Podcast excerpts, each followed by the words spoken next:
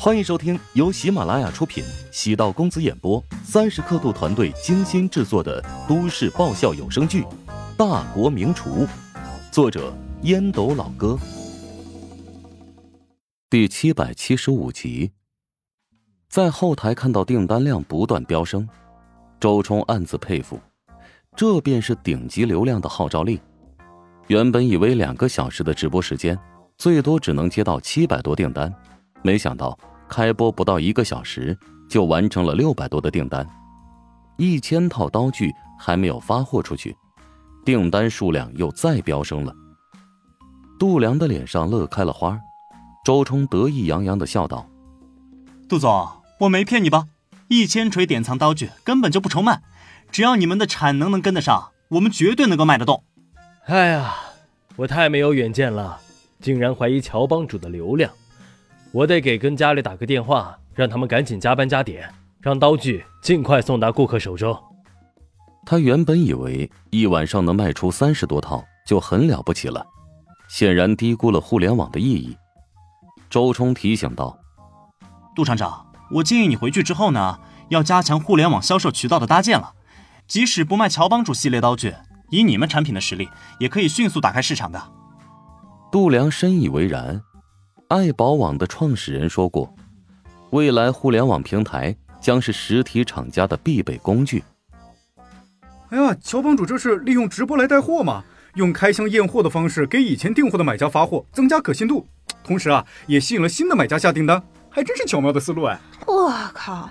乔帮主是不是接受过电视购物培训啊？这套说辞太专业，太他妈牛掰了！完蛋啊，被洗脑了呀！我想买了，难以置信啊！竟然真有这么多人购买啊！surprise 啊！哎，千万别低估乔帮主的影响力，他的粉丝都是厨房爱好者，买一套好点刀具，既有实用性，又可以装叉，一举两得。哎呀，又是一群键盘党，真正的死忠粉根本都不会口嗨，早就放我下来了。按照现在下订单的速度。最多再过半个小时，一千套典藏刀具就得售罄了。明星做客直播间带货，已经算不上稀奇事儿。如今某市的主持人也加入网络销售员的队伍。之前有过数次当红明星直播，惹得全民关注，吸引了大量的流量，由此获得资本的认可。网络直播带货。甚至被认为是颠覆以往电子商务的全新营销方式。当五 G 时代到来，沟通将减少更多的障碍。兜里揣了个手机，等于随身携带了一个虚拟商场。明星在这些商场担任金牌导购员，在明星的公信力影响下，耳根子一软，心头一热，指不定就付钱消费了。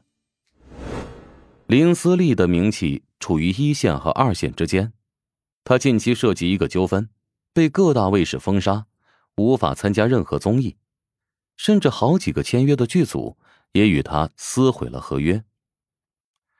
明星也是人呢，需要生活，生活品质一旦上去之后，钱会各种不够用，只能是另辟蹊径，从新领域赚生活费。于是经纪人找到了一条新路子。给一家电商平台直播带货，林思丽手里拿着面膜，脸上带着笑容，介绍：“这个面膜的修复效果特别好，水分特别足。我刚才试了一下，轻薄透爽，肌肤紧致水润，至今还凉飕飕的。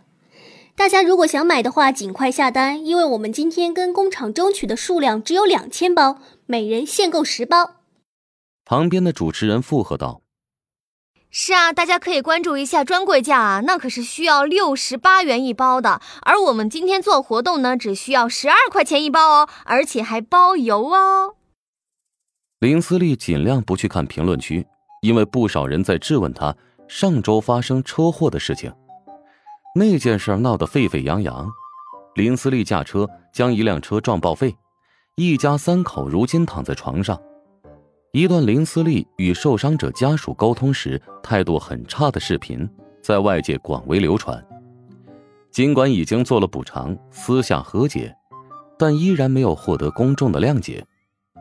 林思利明白电商平台的小心思，也是看到了身上的争议性，请他过来直播带货，制造噱头和话题。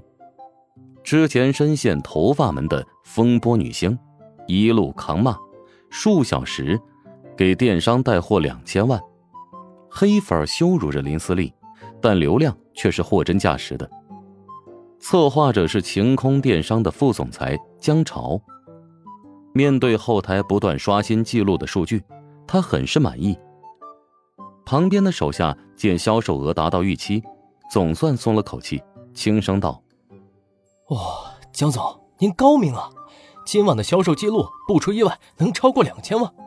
而林思丽虽然被骂了一晚上，她的出场费、礼物和返利提成扣除运营费后，加起来能有好几百万呢。”江潮摸着颇有艺术家细胞的羊角胡。啧啧感叹：“林思丽还是很有专业精神的。他肯定看到网上对自己的指责，但是还是控制住了情绪。我觉得他还好，没有压力啊。人非草木，林思丽现在肯定遭受巨大的压力。不过等明天报道出来，他的热度还可以升一升。只能说，想要收获，必须要付出一定的代价。”手下看了一下评论区，蹙眉惊讶道：“江总。”好像来了一群水军，不是我们雇请的。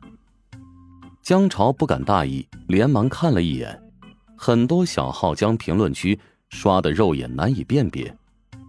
嘿，乔帮主光明堂神龙舵小白龙前来报道，乔帮主正在直播间直播带货，大家赶紧过去围观呐！乔帮主，难道是那个网红食堂老板，做过一个挺有名的综艺节目？江潮不悦。明显是过来砸场子、拉人气的呀！江潮找到了乔治的直播间，发现他正在卖很 low 的产品——刀、厨刀。虽然也是针对女性市场，但却是截然不同的两类人。他们针对的是年轻市场的女性，主推化妆品和奢侈品；乔治针对的是厨房女性，主推刀具。乔治比想象中要专业，说辞有煽动性。还很幽默，订单数据在不断飙升。看到刀具的价格，江潮开始怀疑人生。四千零八元一套的刀具，号称经过一千锤手工锤打而成，这不是挑战正常人的智商吗？顿时心里不平衡，比起最贵的化妆品礼盒还要贵一倍。他们在挑选商品时特别在意关注价格，要确保让购买者觉得实惠。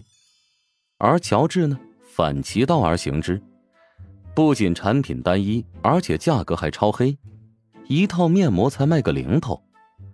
虽然看不到后台，但能感知订单数据在不断飙升。江潮原本以为林思丽是近期直播带货的最大赢家，现在看来是他想多了。本集播讲完毕，感谢您的收听。如果喜欢本书，请订阅并关注主播。喜马拉雅铁三角将为你带来更多精彩内容。